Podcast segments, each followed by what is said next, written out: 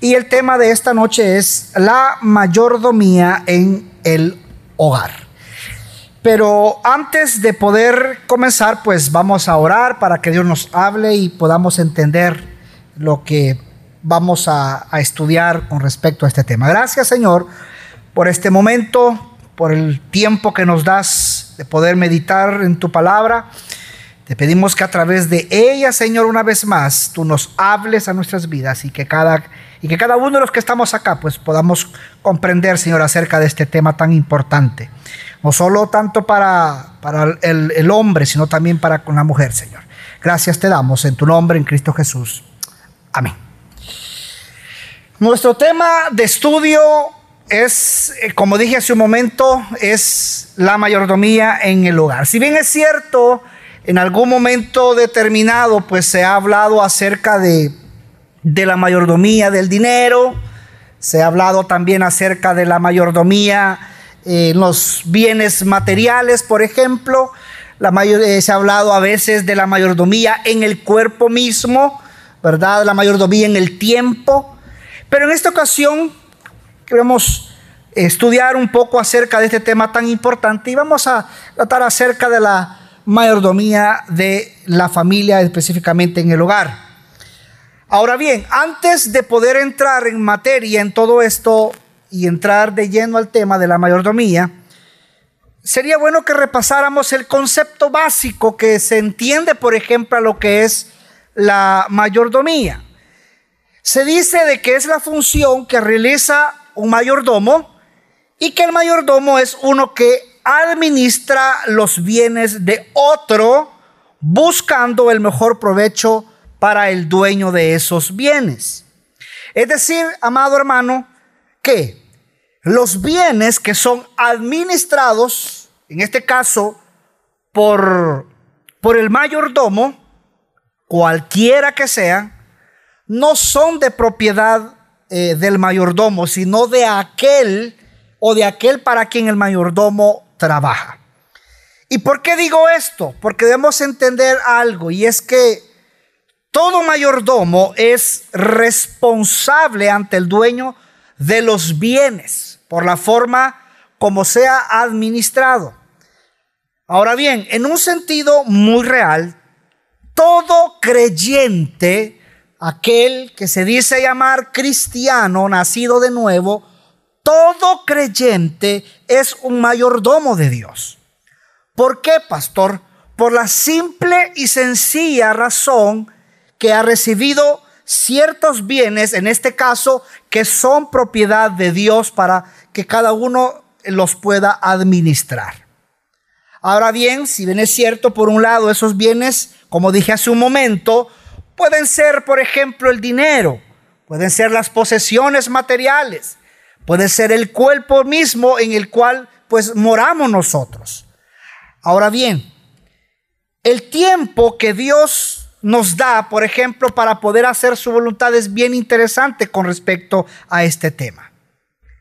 La naturaleza que nos rodea y lo que vamos a tratar en este día, por ejemplo, específicamente la familia, compete a todos nosotros. Probablemente quizás usted que está aquí joven, quizás aún no ha dado este paso tan importante, por ejemplo, en el estar casado. Pero como aprendíamos o como veíamos hace un par de días, es interesante de que en algún momento pues vamos a atravesar esta situación. Ahora bien, con este preámbulo corto que he podido hacer hasta este momento, es interesante que vayamos directamente al asunto de mayordomía de la familia. Por ejemplo, en el caso de que si usted es una persona casada, sepa algo, amado, jamás, escuche, jamás piense que la familia que Dios le ha dado es suya. Y que por lo tanto usted puede hacer con ella lo que mejor le venga en gana. ¿Por qué digo esto? Porque, como dije hace un momento, con la ayuda de la palabra de Dios vamos a tratar de mostrar que la familia es algo que pertenece a Dios. Y que nosotros, por ejemplo, aquellos que por gracia de Dios, nos permite poder ser padres de familia, somos simplemente esos. ¿El qué? Mayordomos. Ahora bien, hay dos cosas, o hay mejor, eh, mejor dicho, hay dos partes que me gustaría tocar rápidamente. Primero, por ejemplo, la esposa. Si bien es cierto, la mujer, eh, hombre que estás aquí y tú que estás casado y tú que no estás viendo por el canal, la mujer que es su compañera y madre de sus hijos no es de su propiedad. Mire lo que dice, por ejemplo, Proverbios capítulo 18, versículo 22. El que haya esposa, haya el bien y alcanza la benevolencia del Señor. El que haya, que dice, esposa, haya que, amados, hombres que están aquí y están casados, el que haya esposa, haya que, el bien. Ay, pastor. Ay, qué terrible. Es que usted no se da cuenta la que tengo. Si la Biblia lo dice, es interesante ver. Y es importante que veamos que, por ejemplo, en este texto, claramente vemos que tener esposa es equivalente, escuche bien, es equivalente a hallar el bien. De hecho, algunos estudiosos con respecto a este versículo es interesante ver que dan una definición maravillosa, fíjense. Me llamó mucho la atención. La definición que algunos dan, por ejemplo, a este, o el concepto, mejor dicho, que le dan a esto, es como aquel que ha encontrado un tesoro. Aquel que ha encontrado el qué? Un tesoro. No, espéreme, usted yo creo que algo comió el mediodía le ha hecho daño porque de tesoro mi mujer. Qué interesante es verlo, cómo Dios mira esto. El que haya esposa y el bien. Ahora bien, qué interesante ver que ese bien procede nada más y nada menos que de Dios, que del Señor. De quien procede toda buena dádiva, dice la Biblia. Y todo don, ¿qué? Perfecto. Ahora bien, pero aquí en este punto más directamente todavía mire lo que dice, por ejemplo, un Proverbio 19, versículo 14. Casa y riqueza son herencia de los padres, pero la mujer prudente viene del Señor. Ah, pero la mujer, ¿qué dice? Prudente. ¿De dónde viene la mujer prudente? Ay, Dios mío. ¿De dónde viene la mujer prudente? Del Señor. Ahora bien, más claro cuando vemos esto no puede ser. Es decir, la mujer prudente sepa algo. La mujer prudente no aparece por arte de magia, señores. La mujer prudente, como claramente lo dice la escritura, la mujer prudente procede de quién? del Señor. Quizás usted, hombre que está aquí en esta noche, puede decir, Ay, pero mire, mi esposa es gritona, pastor. Me cela hasta con la cuchara, pastor. Tiene un su genio, pero terrible. Le gusta el chicle, y no literalmente el chicle. Es chismosa. Pregunto, ¿cómo puede ser que una mujer así sea del Señor? Pues quiero que sepa, hombre, que estás aquí. Pues sí. Pues sí, es del Señor. El hecho que sea del Señor no significa que va a ser una mujer perfecta, por ejemplo. Yo esperaría que las mujeres aplaudieran ahorita, fíjense. ¿Sabe por qué digo esto? Porque simplemente es cuestión de pertenencia.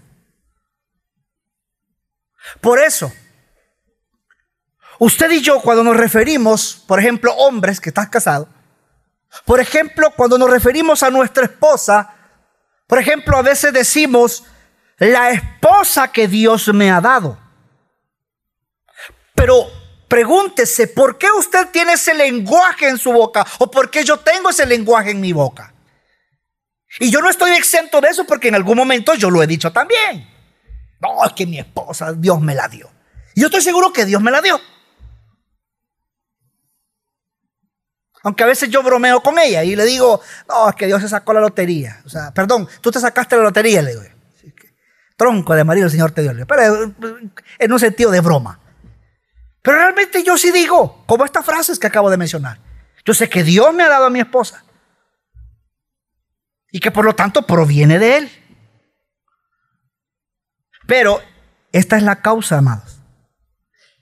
Esta es la causa para que la Biblia contenga, por ejemplo, cantidad de principios que tiene que ver con la manera como un hombre, como un esposo, debe tratar a su esposa.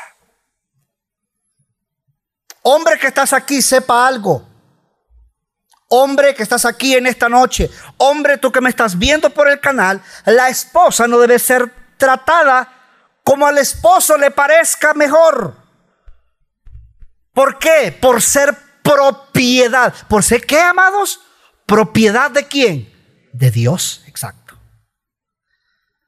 Y es que la esposa, amados, es interesante ver que la Biblia nos dice claramente cómo debe ser tratada. Y debe ser tratada conforme a la voluntad de Dios. Así que hombre que estás aquí en esta noche y tú que me miras, por tanto, la próxima vez que de su boca salga la, eh, eh, la frase mi esposa, piense que eso simplemente significa que Dios le ha dado a alguien a su lado para que usted la administre. ¿La qué, mis amados? ¿La qué, mis amados? La administre. La administre con el mejor provecho para el dueño de esa persona. ¿Y quién es el dueño de esa persona? Exactamente. Ahora bien, ¿por qué digo esto? ¿Por qué debemos de pensar así? Bueno, y es que pensar así, amados, nos lleva o nos debe llevar a cambiar una cantidad, por ejemplo, de actitudes que, por ejemplo, por mucho tiempo cada uno de nosotros hemos tenido en cuanto a nuestras esposas. Por ejemplo, solo, esto me recordaba, solo por citar un ejemplo, mire, Usted probablemente hoy, para hacer crecer en madurez espiritual a su esposa, pregúntese, ¿ha orado por ella?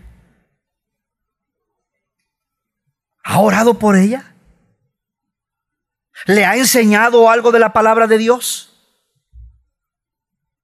¿Le ha animado con alguna promesa de la Biblia? Preguntas difíciles, pastor. Qué difícil es eso. Probablemente para nosotros estas puedan ser preguntas muy, pero muy difíciles. Pero quiero que sepa, hombre, que estás aquí en esta noche, que son muy necesarias. ¿Por qué, pastor? Porque algún día, tanto usted como yo, que somos casados, nos vamos a presentar delante de Dios. Y Él nos va a preguntar, ¿Qué hiciste? ¿Qué hiciste para que la esposa que yo te di creciera espiritualmente? Oh, mis amados hermanos, desearía o Dios quiera que nuestras bocas no se queden calladas. ¿Por qué? Porque habemos muchos o habremos muchos para presentar a nuestra esposa sin mancha ni arruga delante de Dios. Porque ese es el objetivo, presentarlas a ellas como tal. Sin manchas, sin arrugas, lavada con la palabra. ¿Por qué pensar en estas cosas? ¿Por qué nos tomamos el tiempo para poder pensar en esto? Porque pensar en cosas como estas automáticamente, amados, nos debería hacer apreciar mucho más allá a nuestras esposas. Es más, jamás deberíamos ni pensar, por ejemplo, en ofenderlas, en herirlas, en abusar de ellas, en humillarlas, en serles infieles. Así que mis amados, queda claro entonces que la esposa sepa una vez más, hombre, le pertenece a quién? A Dios. Y que por lo tanto usted y yo nada más somos qué? Mayordomos. Y que a la vez ha sido encomendada, entre comillas, por un poco de tiempo. ¿Por qué? Porque no se acuerda lo que usted dijo cuando estaba frente al altar. ¿Hasta que qué? Hasta que la muerte. No hasta que la otra. No, hasta que la muerte. Hasta que la muerte nos separe. Hasta ese momento Dios ha entregado para qué? Para que podamos administrarla de la mejor manera. Y en segundo lugar, aparte de ser mayordomos y ser buenos administradores con nuestras esposas, el segundo elemento que vamos a ver también acá en este tema que estamos desarrollando, en este estudio, es la familia. ¿Por qué, pastor? Porque después de la esposa son qué? Los hijos.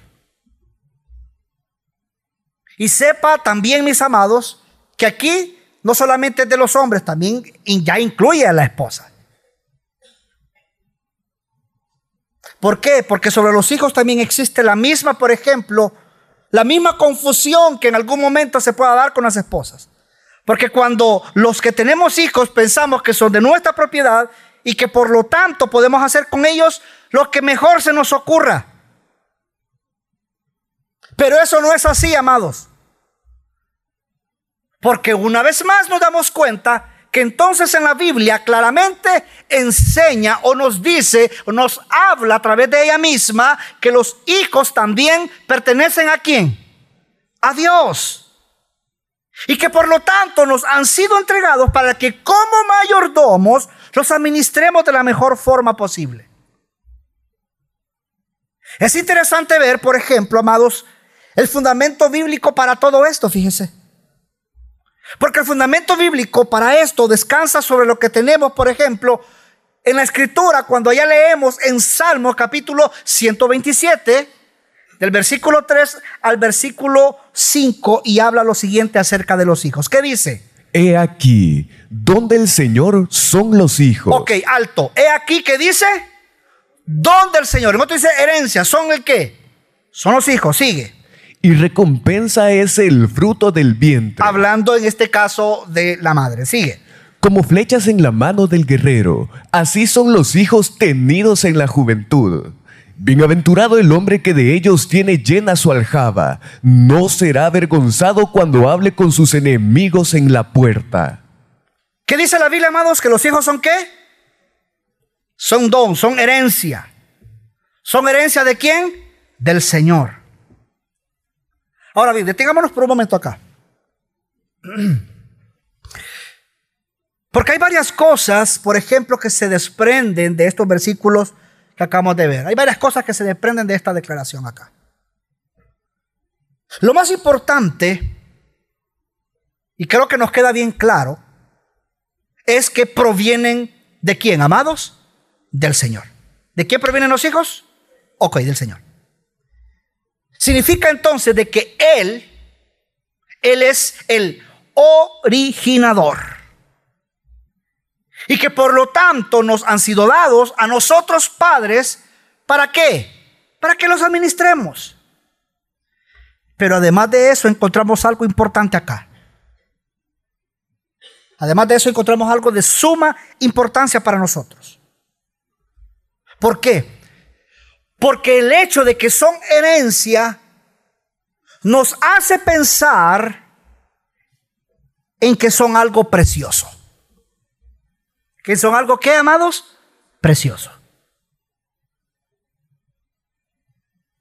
Por ejemplo, eh, bueno, eh, hasta este momento ah, no he recibido alguna herencia, pero, pero me imagino que es, ha de ser de de mucho gozo, ¿no? De poder recibir algo. ¿Alguien alguna vez ha recibido aquí una herencia? ¿Sí? ¿No? ¿Nadie? ¿Eh? ¿Ah, Es Hermano, usted, usted dijo, ay, recibí la herencia. Ay, no. Ay, ¿por qué me la dio a mí? se la hubiera dado al vecino mejor. ¿Usted es así? ¿Fue así, hermana? No.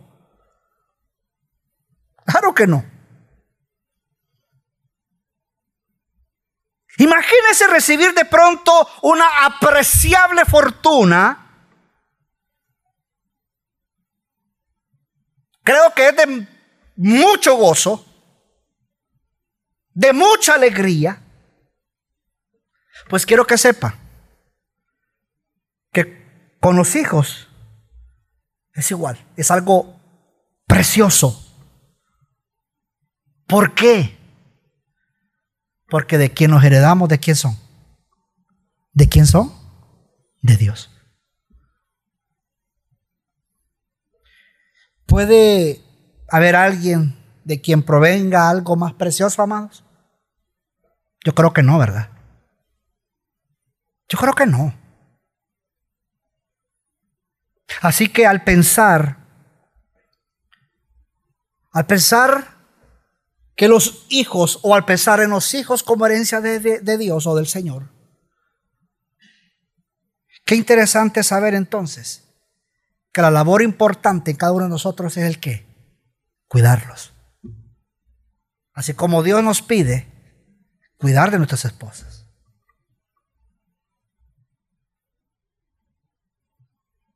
¿Por qué digo esto?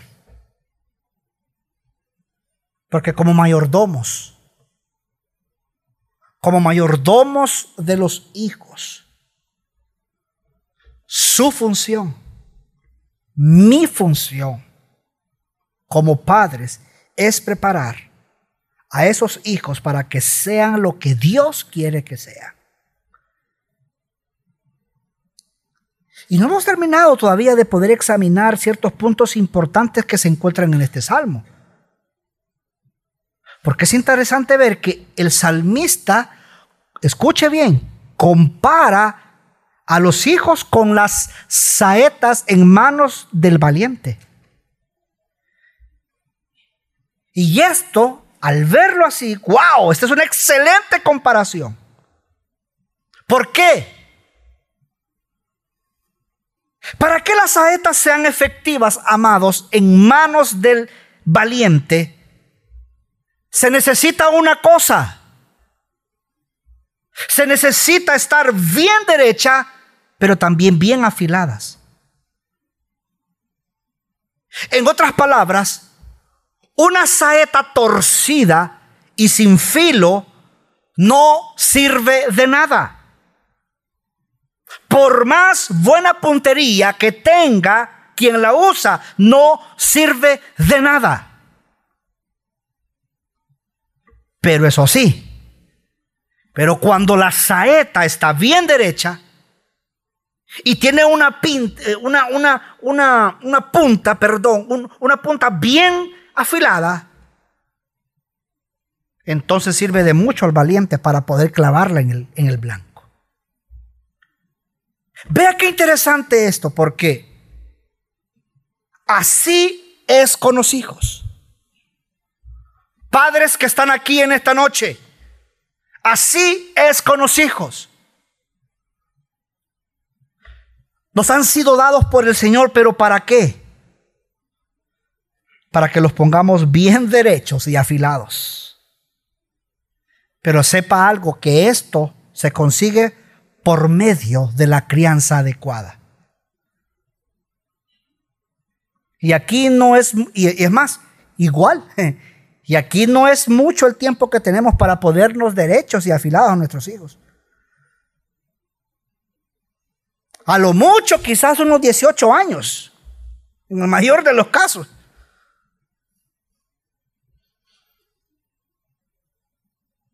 Pero aún, cuando sea muy poco, aunque sea muy poco este tiempo, como padres debemos esforzarnos para criar a esos hijos en el temor de Dios.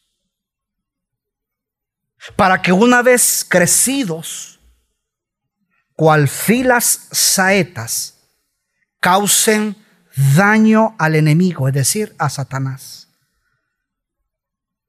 al mundo, a la carne misma. El hombre, amados, que ha recibido hijos de parte del Señor, si usted tiene hijos, debe sentirse bienaventurado. ¿Por qué? Porque los hijos bien administrados serán su defensa en el momento del ataque del enemigo. Porque cuando contemplamos a los hijos bajo esta óptica, cambia nuestra actitud hacia ellos. Dejamos de pensar, por ejemplo, que son una carga. Dejamos de pensar en que nuestra vida sería más fácil si ellos no hubieran venido al mundo, por ejemplo. Dejamos de mirarlos como intrusos que nos privan de hacer lo que queremos, sino todo lo contrario, como dice el versículo. Cosa de estima es el fruto del vientre. Así que mis amados hermanos, Resumiendo esto último, los creyentes somos mayordomos de Dios en la familia. No solamente con nuestras esposas, sino también con nuestros hijos. Su responsabilidad, hombres que estás, que estás aquí y me ves por la televisión, su responsabilidad y mi responsabilidad es procurar que la esposa y los hijos crezcan hacia lo que Dios espera de ellos. ¿Por qué? Porque vernos en esta dimensión debe motivarnos a buscar la dirección de Dios para cumplir con lo que Dios espera de nosotros.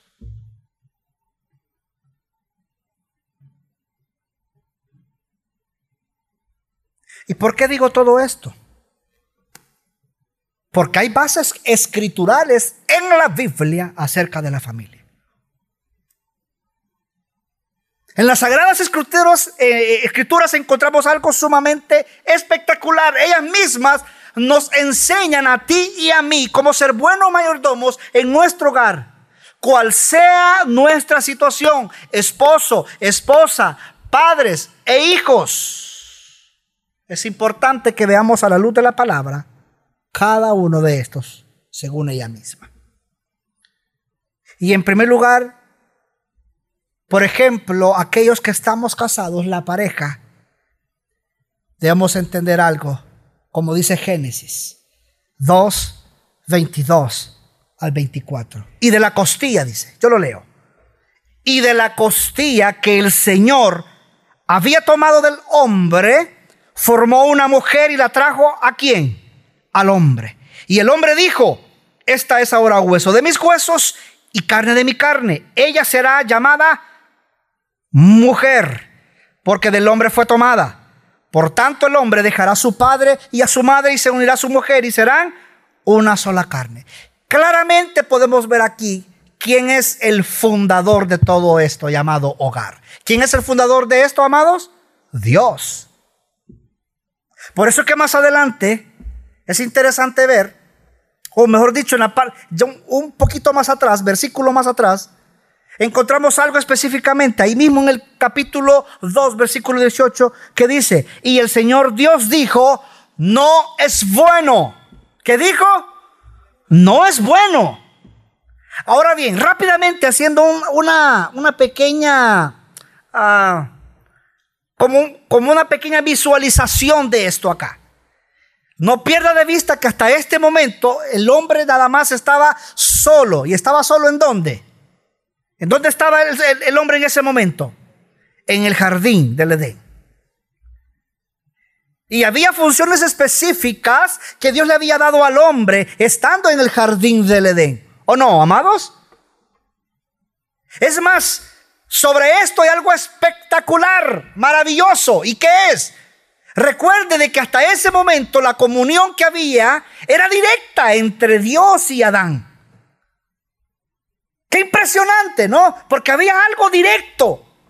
Es la Biblia que directamente se comunicaba con Dios. ¡Wow! ¡Qué interesante!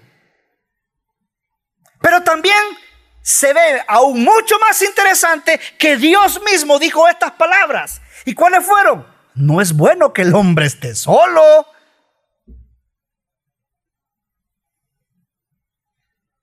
hasta ese momento no había nadie igual a él. Había tenido el privilegio de ponerle nombre a todos los animales. Interesante, ¿no? El trabajo que tenía, ponerle nombre a todos los animales. Interesante. Pero aún así, no había alguien igual a él. Y es ahí donde, en el versículo 18, y el Señor Dios dijo, ¿qué dijo? Ay, Dios mío. ¿Qué dijo, amados? Aunque sea usted mujer, dígalo. ¿Qué dijo, hermana? Ay, sí, ¿verdad? Pues, claro, lo dijo. No es bueno que el hombre esté solo. Y ojo, mujer, que estás aquí, que tú, y tú que me ves. Porque la siguiente declaración que hay aquí es importante. Y esperaría que la mujer, usted que está casada, entienda que este título aquí específicamente no se lo da el hombre. Porque ¿quién fue el que dijo que no era bueno que estuviera solo? Dios. ¿Y qué dice Dios inmediatamente luego de decir eso? ¿A quién le dio ese título a usted, hermano? ¿Ah? Dios. No es bueno que el hombre esté solo. ¿Le haré qué? Ayuda idónea. ¿Qué significa el término ayuda idónea? Bueno, mujer que estás aquí. Ayuda idónea significa ideal. ¿Qué significa? Ideal. Ay, pastor, usted con el hombre, ¿qué, ideal? Mm. Eh. Pues sí, significa ideal. Significa adecuada. Y esta frase es el original hebreo azar, que significa alguien que ayuda según la necesidad que da apoyo, que da respaldo. Ojo, ojo, nota importante a esto. Ayuda idónea no significa asistente. ¿Ok? No significa asistente. Significa dar apoyo. ¿Significa qué? Dar apoyo y respaldo. Sepa, mujer que estás aquí en esta noche, que Dios, y hombre que estás aquí, que Dios creó todo con un propósito y estableció un orden para cada miembro de la creación. Por eso, y cuando yo digo esto, que Dios creó todo con un orden y con un propósito, dio funciones y roles tanto al hombre como a la mujer. Por eso usted debe de entender que cuando algo se sale de ese orden que Él asignó, ¿sabe qué sucede? Resulta en caos, resulta en desastres. Y aquí rápidamente quiero recordarle tres cosas, porque hay muchas, pero tres cosas a mis amadas hermanas que están aquí y aquellas que en algún momento dicen, pues me voy a casar, que usted está esperando a ese príncipe azul, a ese ángel Gabriel, lo sé. Pero algunas pequeñas características de la mujer idónea. Si usted quiere anotar, anote. La primera, ¿sabe cómo es la mujer idónea? Temerosa de Dios. ¿Cómo es la mujer idónea? ¿Cómo es mujer que estás aquí? Temerosa de Dios significa que al ser temerosa de Dios es constante en la oración, en leer y estudiar. ¿Como Politan? No. En leer y estudiar la Biblia. Y a esto agréguenle una cita, Proverbios 31:30. Por tiempo no lo vamos a leer. Característica de la mujer idónea, es decir, aquella que está casada. Ay, otra vez, pastor, pero así lo dice la Biblia. En segundo lugar, sujeta a su marido. ¿Como mujer? Ay, Dios mío. Tapachito el río, pastor. ¿Sujeta a quién, mujer? Ok. Es decir, que lo apoye, ayude y comprenda la visión que Dios le ha dado a ese hombre. Pero aquí hay algo. Pero mire, pastor, como alguien me dijo alguna vez, una mujer me dijo, pero mire, usted me está pidiendo que yo me sujete a este cabezón. Es más, quiero que sepa, cuatro años, y así me dijo, cuatro años. Bien, así. Sí, así, Carolina, así. Cuatro años me dijo. Yo llevo la administración del hogar. Y no falta, es más, hasta diezmamos como familia. My God, le dije yo, qué interesante, ¿no? Le. Y usted me viene a decir a mí que yo me sujete este cabezón. Cuando de esos años, de esos cuatro años para atrás, era un desastre el hogar. ¿Sabía usted que tenemos cuatro años que no hay deudas en la casa? ¿Y usted me viene a decir que yo me sujete a este? No. Wow. Esa mujer no ha entendido la función que Dios le ha dado. ¿Qué dijimos que significaba ayuda idónea, más? ¿Cómo? ¿Alguien lo dijo por acá? ¿Qué significa? Apoyo.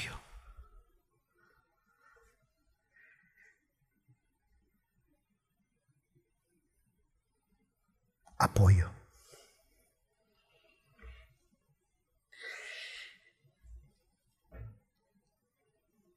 Las mujeres, dice Efesios 5, 22 al 24.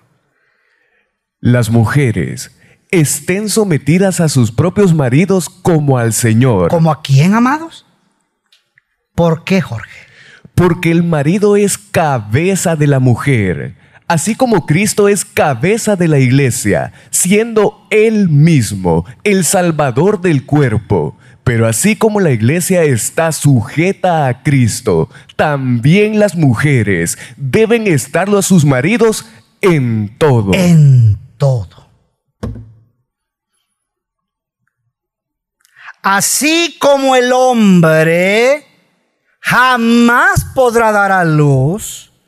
Pero mire, pastor, entonces usted no vio aquella película de Arnold, ¿verdad? Cuando usted, no, no, no hermano, esa, era mentira, hermano, es mentira. Eso es, no, eso no es así. Por más que el hombre quiera dar a luz, por más que se lo proponga, no va a poder. No va a poder. ¿Por qué? Porque no fue diseñado para eso.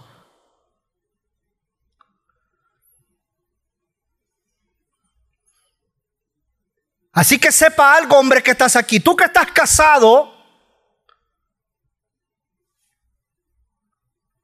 si tú no enseñas mayordomía, o si tú eres el mayordomo en tu hogar, en tu familia, pues sepa algo, que esa mujer que tú tienes a la par tampoco podrá ser la mejor colida no va a poder ser la ayuda idónea.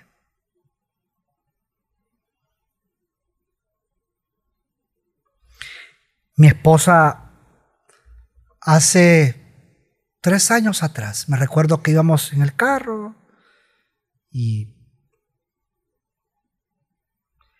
no me acuerdo para dónde íbamos, pero son de esas ocasiones que de repente uno tiende a frenar rápido, ¿verdad? Por, por la forma en que ella la mujer habla y, y tuve que frenar rápido, tuve que frenar rápido. Porque me dijo, nosotros las mujeres sí somos, y lo voy a decir tal cual, nosotros las mujeres somos bien brutas. Yo, cuando escuché eso, hermano, yo frené. ¿Cómo decirle? Sí, somos bien tontas. ¿Cuántas cosas Dios te pide a ti como marido? Claro, esa pregunta llevaba un submarino, hermano. Como para decirme, acordate tu función, papayito. ¿Cuántas funciones Dios le ha dado al hombre? Muchas. ¿Cuántas Dios nos ha dado a nosotros las mujeres? ¿Una? ¿Sí? Una. Obedecer en todo a nuestro marido. Y yo adentro, pero eso sí me dijo. Es que yo sabía que, eso llevaba algo. Salió el pelo en la sopa, había algo ahí. Pero eso sí me... Si bien es cierto, se puede escuchar como, ay, qué machiste, porque el hombre. Pero el hombre conlleva una gran responsabilidad. Sí, es cierto. Es cierto, hombres. Hay una gran responsabilidad. Es más, le tengo una noticia.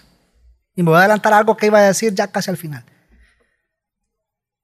Si usted está casado, sépase que en el tribunal de Cristo vamos a dar cuenta.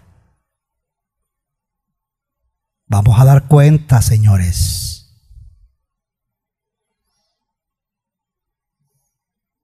Así que ejercamos bien la mayordomía en nuestros hogares. Pero sigamos. Tercera característica de la mujer idónea. Primero dijimos que es que temerosa de Dios. Segundo, tercero, mujer de hogar. Bueno, debe entender que su labor y pasión primordial sea el cuidado de su casa el cuidado de sus hijos, el cuidado de su esposo. Pero pastor, ¿y aquella que trabaja, qué, qué onda ahí? ¿Qué, pasa ahí? ¿Cómo, ¿Cómo es la cosa? Bueno, hay situaciones que de repente no vamos a obviarlas. Y usted tampoco está exento de esto que voy a decir, ni está alejado de la realidad. Pero muchas veces es necesario por la economía, pues, y que y si la mujer puede, pues está bien que lo haga. Pero eso sí, mujer, tú no fuiste creada para eso. Tú fuiste creada para ser ayuda de tu esposo en la crianza con tus hijos. Es más, la Biblia, ¿sabías tú que la Biblia dice algo impresionante con respecto a aquellas, las casadas? Dice que deben enseñar a las mujeres jóvenes amar a sus maridos y a sus hijos. Debe enseñarles a que sean prudentes, a que sean castas, cuidadosas de su casa, que sean buenas, sujetas a sus maridos. ¿Pero para qué? Para que la palabra de Dios no sea blasfemada. Y esto lo dice Tito, no es invento mío, lo dice Tito. ¿Y quién es Tito, pastor? Ahí está en la Biblia.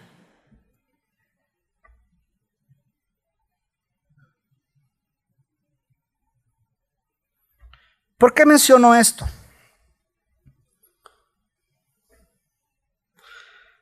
Porque eso nos lleva a entender, amados, ya a nivel de pareja, que hay reglas. Que hay qué? Reglas. No sé si me colocaron las citas, pero si no, usted anótalas.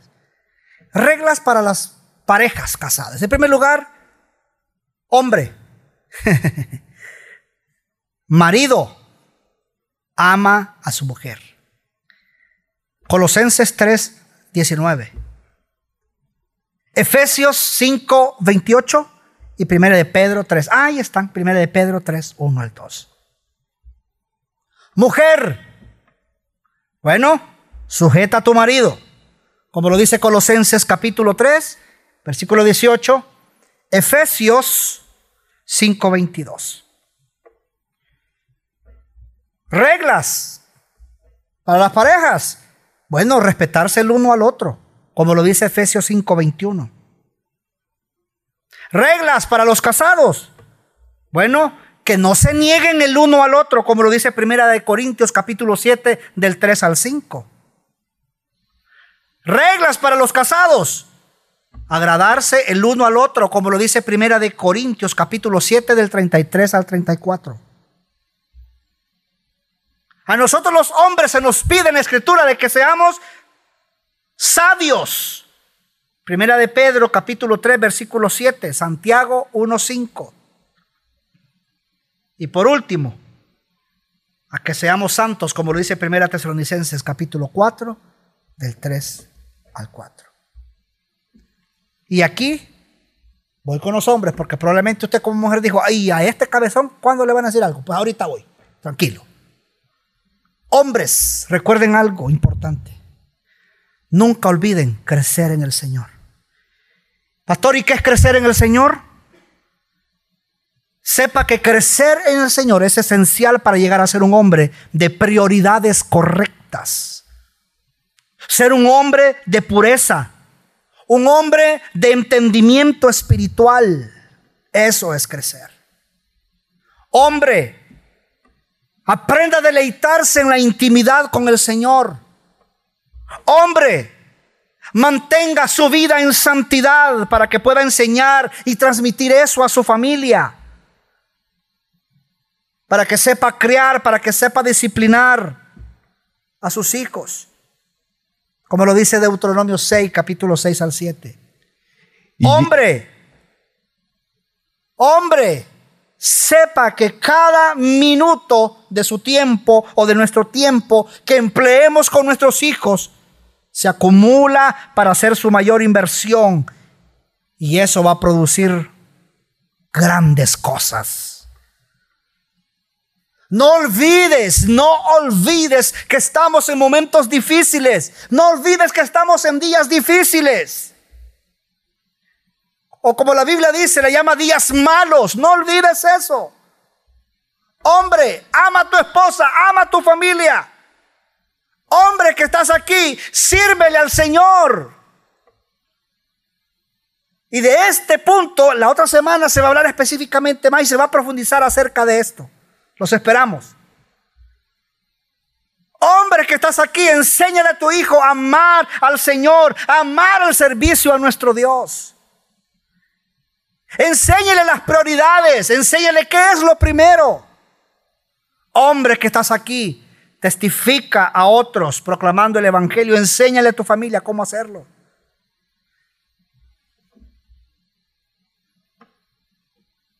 Hombre que estás aquí con su esposa, comprenda. No diga, uy, quizás esta ya está loca o las hormonas las tiene disparadas. Ministrela. Haga hábitos con ella. Lea la Biblia. No solamente sea su mejor amigo, también lea la Biblia. Hombres que estás aquí, eche fuera todo espíritu de picapiedra. Ya no diga, beba. No, enséñale con la palabra. Hombres que estás aquí con su familia, instruye a sus hijos.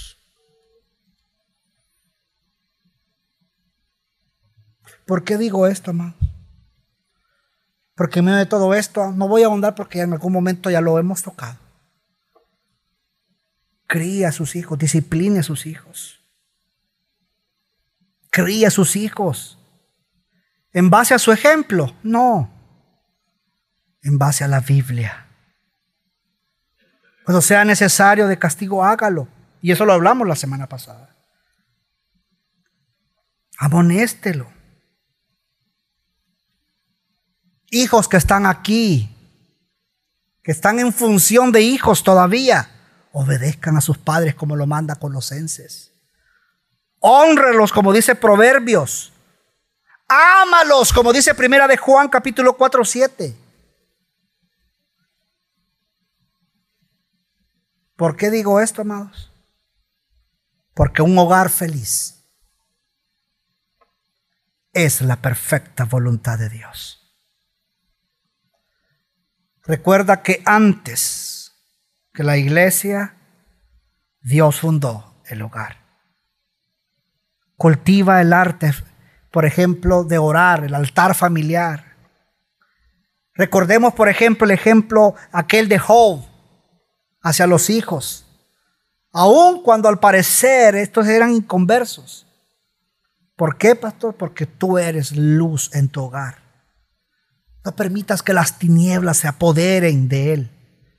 Con amor y con autoridad lograrás hacer que Cristo sea el centro de ese matrimonio, de ese hogar, de esa familia. Sepa, amado, que la mayordomía cristiana es ser responsable administrando las cosas de Dios. La mayordomía significa la forma correcta de administrar las posesiones de Dios como siervos suyos. Sepa también que la mayordomía no es opcional. ¿Por qué? Porque cuando usted aceptó a Cristo, cuando recibimos a Cristo en nuestros corazones, nos convertimos en mayordomos. Usted no tiene que decidir si quiere ser mayordomo o no. Lo que sí usted decide, qué clase de mayordomo usted va a ser. Porque usted y yo vamos a dar cuenta de la mayordomía, como dije hace un momento, allá en el tribunal de Cristo. Y si usted nos visita por primera vez, o tú nos sintonizas por primera vez, si usted todavía no conoce a ese Dios de forma personal por medio de Jesucristo, su labor como mayordomo en su hogar será, si no, imposible. O al menos difícil. Si ese es su caso, le invito a que conozca a ese Señor. Le invito a que conozca personalmente al dueño de su esposa, que conozca al dueño de sus hijos, para saber que Él quiere para sus seres queridos. Y la única forma de conocerle en forma personal es por medio de Jesucristo, nuestro Señor. Amén. Vamos ahora.